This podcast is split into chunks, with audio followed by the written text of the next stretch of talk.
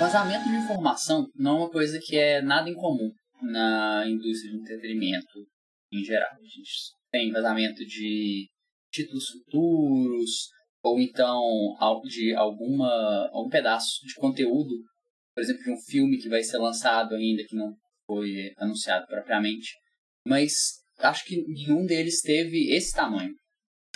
É, no último mês, no final de julho, mais ou menos, tiveram dois posts anônimos no 4chan que ficaram chamados como Nintendo Giga Leak, que são dezenas e dezenas de arquivos, gigabytes de documento, de arquivos é, confidenciais da Nintendo. É, protótipos de jogos, versões canceladas de jogos que nunca nem foram anunciados para o público, material que não tinha sido usado para eles, e todo tipo de coisa. Coisa que as pessoas estão descobrindo até semana passada, inclusive.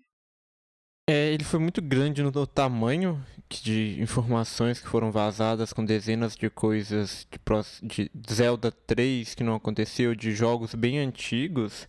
Então o impacto que ele tem desse vazamento não é tão grande quanto sair o roteiro do próximo filme da Marvel. Uhum, uhum. Mas ainda assim é uma grande quantidade de coisas que foi liberada, mostrando aí uma falha de alguma parte da Nintendo aí que ainda não se sabe se veio. De onde é que veio, né? Quem, quem se alguém vazou isso, se foi.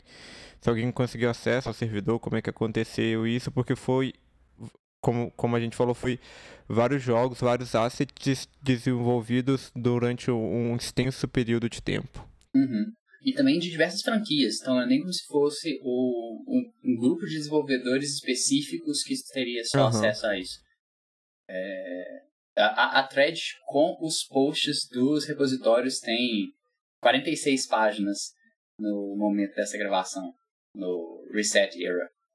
E a Nintendo também já teve um outro problema há menos de um, por volta de um ano atrás, com questões de segurança de usuário.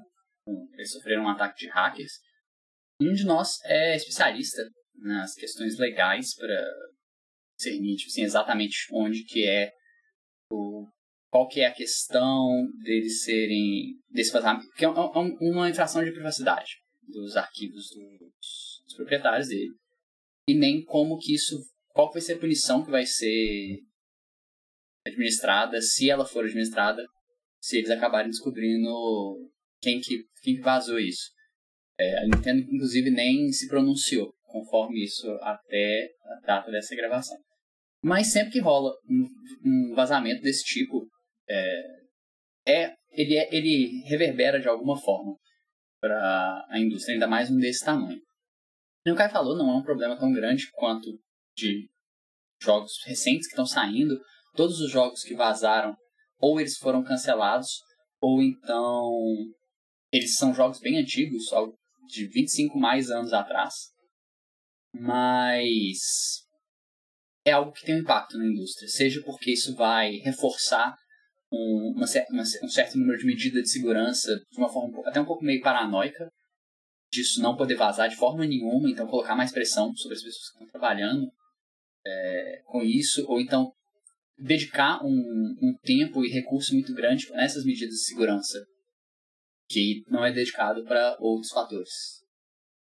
É, sempre a empresa sempre acaba mudando algumas coisas do protocolo de segurança. Eu acho que de todos os tipos de vazamentos, talvez esse seja o que coloca menos pressão na mão da empresa. Não, não vazou até onde eu sei dados de clientes, de contas de usuários da Nintendo e nada novo, como a gente falou.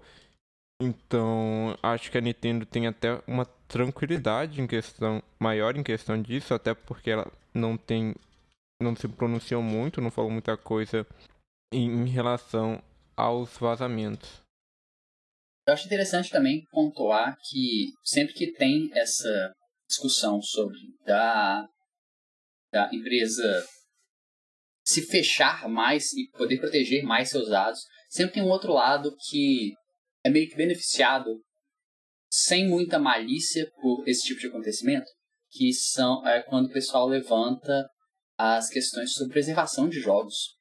É, você consegue fazer alguns contrapontos com empresas como a Square Enix, que não tem a, eles já abertamente falaram que eles não têm como trazer certos jogos antigos deles para os, os novos mercados digitais, com remakes e e adaptações novas, porque eles não têm acesso ao código-fonte mais. Então, é, eles teriam que refazer o jogo. Não, não dá para só pegar ele e lançar ele de novo, se as pessoas quiserem jogar. É, alguns desses jogos não são mais distribuídos. É, então, esse, esse conhecimento, esse produto se perde com o tempo. E tem muita gente que tem interesse de manter isso preservado, seja como um, uma peça de arte do que ele é, um pedaço histórico de cultura. E muitas vezes esse por não ter esse acesso a essas coisas, isso acaba tendo essa pressão muito grande que acaba explodindo quando vaza, que poderia ser contrabalanceado se essas informações, esses esses jogos fossem mais facilmente acessíveis e tivessem disponibilizados, fossem preservados com o passar do tempo, por exemplo. É um problema que a gente tem na indústria inerente à plataforma de ser um conteúdo tecnológico, então, à medida que a gente vai evoluindo tecnologicamente, a gente perde jogos antigos, né? Não, você não consegue hoje jogar uh, um jogo de. Até pouco tempo você não consegue jogar um jogo de Super Nintendo, por exemplo, a não ser que você tivesse um Super Nintendo original, que é super caro hoje, né, no mundo de colecionador. Uhum. Ou se você pirateasse ele, né? É tanto que o... eles começaram a lançar retro consoles da. Do, acho que do próprio Super Nintendo, do PlayStation 1, tem, tem, tem versões assim. Mas é um problema que a gente tem tanto como preservação de memória dentro da indústria, mas de próprio material de estudo para os desenvolvedores. De você não consegue estudar coisas que foram lançadas em consoles algumas gerações anteriores à sua. Então é um ponto é, interessante desse tipo de vazamento, né? Por sorte, a Nintendo. Por sorte não, né? Por preparo da empresa, tiveram esse cuidado de conseguir manter esses arquivos aos longos do ano e não perderam isso. Uhum. Porque também essa, essa acessibilidade também depende do fato de você conseguir comprar. Porque alguns jogos, principalmente mais antigos mesmo, por exemplo, acho que os cartuchos de Game Boy, eles têm um componente, um componente que inclusive é usado para salvar a memória dele, que tem uma vida útil. Então, a partir de certo ponto, ele pode trocar esse componente é para você poder manter jogando ele, mas a, a memória que estava salva, os arquivos do jogo mesmo, ela é perdida. E não tem como você você fazer algo sobre isso, porque é coisa inerente do material que é usado produto. Então, depois de um tempo ele se perde. E se um, tivesse um componente que é essencial para o funcionamento do jogo, por exemplo, ele se perderia com o tempo do mesmo jeito. É, e é outra coisa também que a gente tem na indústria de jogos, diferente de outras indústrias de entretenimento, por exemplo, a indústria de filme, que é muito mais aberta sobre o processo de desenvolvimento deles. A gente vê um tanto de making-offs, é, behind the scenes e coisas do tipo que te mostram como é o processo de desenvolvimento.